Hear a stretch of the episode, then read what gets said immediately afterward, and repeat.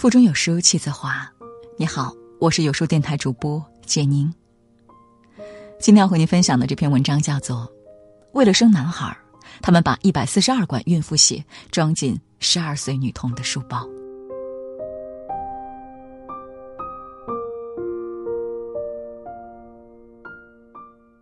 天绝我也，天绝我也。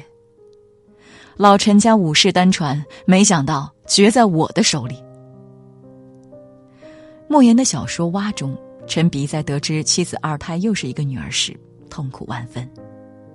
这份对中国人传宗接代、重男轻女观念的刻画，源于现实，就是现实。前两天，一个年仅十二岁的女孩在通过深圳罗湖海关时，被检查人员发现有点不对劲。一般和她一样跨境上学的孩子，书包里只会有几本书和文具，可女孩的包都快撑爆了。书包被送进 X 光机检查，工作人员从中截获了一百四十二支人体血样试管。试管装的是孕妇血，贴着被采集者的姓名、妊娠周数、怀孕胎数等信息，还附了母血 Y 染色体基因检测申请表。小女孩说：“只要带着这批试管过关成功，就有人给她代工费。”被送出关的血样大多是要进行性别检测的。虽然这是该关近两年最大的违规携带血液制品出境案件，但寄血验子早已不是什么新鲜事。一些中介机构在内地采集孕妇血样，将其送往香港进行胎儿性别检测，以此谋取暴利。二零一七年一月八号，焦点访谈揭露了滴血验子内幕，这是一条完整的产业链。采血的中介往往设备简陋。护士也没有资格证，检验结果的准确性也不像中介机构鼓吹的那么高。二零一七年，仅是福田口岸就截获了一千五百多支孕妇血样，于是大批的女孩消失了。据联合国儿童基金会的调查数据，虽然近年来中国出生人口性别比有所下降，失衡仍然严重。二零一八年末。中国男性人口为七亿一千三百五十一万人，女性人口为六亿八千一百八十七万人。据人口研究的数据，中国零到六岁的女孩消失率在百分之十以上。女孩消失的最主要的原因，一是产前失踪，即通过性别鉴定人工让女胎流产；二是产后失踪，如谋害、丢弃、虐待。二零一五年十一月，一产妇发现自己刚出生四天的女儿不见了。警方调查后才发现，是孩子的亲奶奶抱走了女婴，将其解决。二零一七年七月，常熟一名七岁小女孩被亲生母亲殴打致死，原因是母亲重男轻女。二零一八年十月二十六日，广东某医院产科一女婴失踪，经调查发现。是女婴的亲生父亲把她抛下了山崖。他们都是在自己的至亲之人手里送命。对于生活在城市、经济条件尚可、接受现代观念洗礼的人们而言，拼命生儿子似乎是上世纪才会发生的事情。每当有相关的案例发生时，评论区都是一片质疑：家里有皇位等着继承吗？生了男孩能让你们永生吗？即使怀着再多不解和惊讶，还是不得不承认，这样的事情几乎每时每刻都在发生。有些地方还有令人费解的习俗：男女先订婚，生了孩子再领证办婚礼。如果生的是儿子，自然风风光光娶你进门；如果生的是女儿，不好意思，结婚证都别想领。有的母亲思儿心切，甚至服用民间流传的转胎丸。央视曾在二零一二年曝光了网上销售的这类转胎丸，不良商家以“保你生儿子”这类噱头吸引消费者出售药丸。河南的一个孕妇在怀孕五个月时吃下了婆婆拿来的转胎药，几个月后却生下了一个既有男性特征又有女性特征的畸形儿。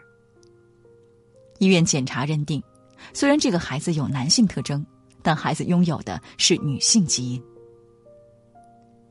所以似乎不难理解，如今还有人用女孩的命，用自己的命换一个男丁。没有一个地方比产房见过更多人性的复杂，听过更多女人的悲鸣。已经剖宫产生了两个女儿，子宫条件很不好的林琴一心想第三胎生个儿子。手术中他大出血，血流了一万毫升，医生只能先用手按住他的出血点，同时让助手和家属沟通。一万毫升的血是什么概念？普通人献血每次献两百毫升，一万毫升等于五十个人的献血量。这些量相当于一个人全身的血被换了三次。在手术前，医生已经给家属说明了手术中会出现的危险情况。大出血真的发生了。一听说要拿掉子宫，家属的态度还是实在不行再拿。折腾了六个小时后，为了保命，林琴的子宫被切除。失去子宫后的林琴也总认为自己是不完整的。即便如此，她也不曾后悔她的决定，因为她有了儿子。我们那边有一个重男轻女的意识在，我们也是希望能生男孩子最好。这种环境中的女性，最脆弱之处就在于几乎没得选。记录下林琴生产过程的人间世团队说：“很不可思议的是，林琴的母亲。”这个本该最应该懂女儿不易的女人，也最支持她拿命再生个儿子。人间世分级导演李文对每日人物记者说：“这可能不是林琴自己能选择得了的，那个地区就是那个环境，我们对她是挺共情的。你没有处在她的生长环境，确实很难去体会她的压力。那些生儿子的执念背后，是软弱。”是固执，也是现实生活强加给女性的重重困境。去年夏天，山西有家人的婚礼上了热搜，成婚的儿子是家里唯一的男丁，他有十一个姐姐。为了弟弟的婚礼，姐姐们一起凑了三十二万。虽然十一个姐姐表示父母并不重男轻女，一家人也生活的其乐融融。这背后却也指向了根深蒂固的旧思想。即便自愿，牺牲女性成全男性的做法依旧太普遍。女性人数总体不足，反而会让女性处于弱势地位。恶性循环之下，被规训的女性早已对一些苦难习以为常。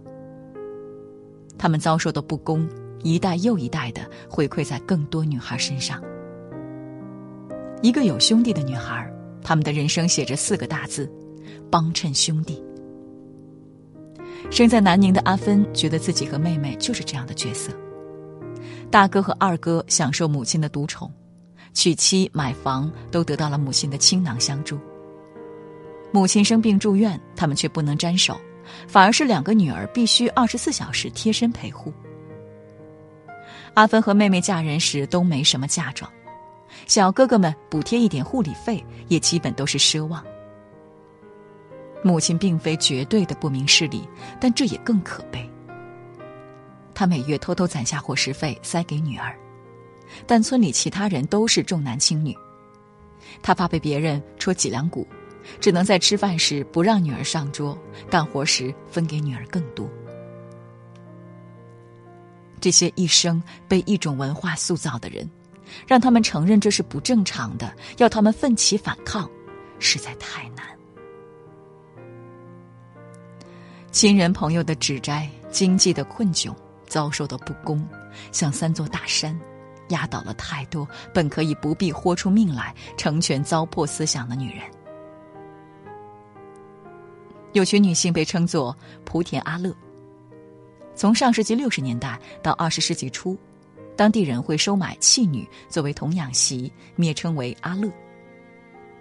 如今才三十三岁的阿乐陈淑芬就被当作物品交易了三次。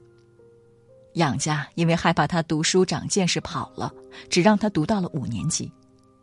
长大后，她嫁给了精神有疾病的哥哥。这些成为现代童养媳的莆田阿乐，被从小灌输必须报答养父母的恩情，除了这里，他们无处可去的思想。二零零三年，有了外遇的朱世文酒后打死了妻子朱秀美。朱世文说，自己和妻子都是童养媳的牺牲品。男性的责任是养家糊口，女性的责任是生儿育女。性别刻板印象之下，这种简单粗暴的分工，把女性的价值只定位在了生育之上。要求和期望越不在同一量级，女性面对的生存阻力越大。所以人们念叨，女儿总会成为泼出去的水。但于父母而言，孩子该被爱和养育，不是作为工具存在。于社会而言，女性与男性承担的角色略有不同，但没人有资格强加刻板规定。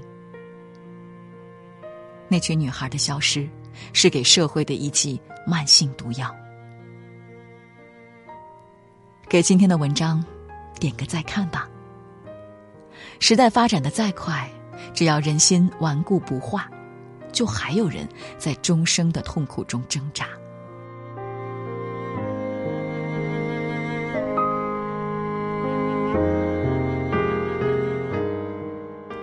在这个碎片化的时代，你有多久没读完一本书了？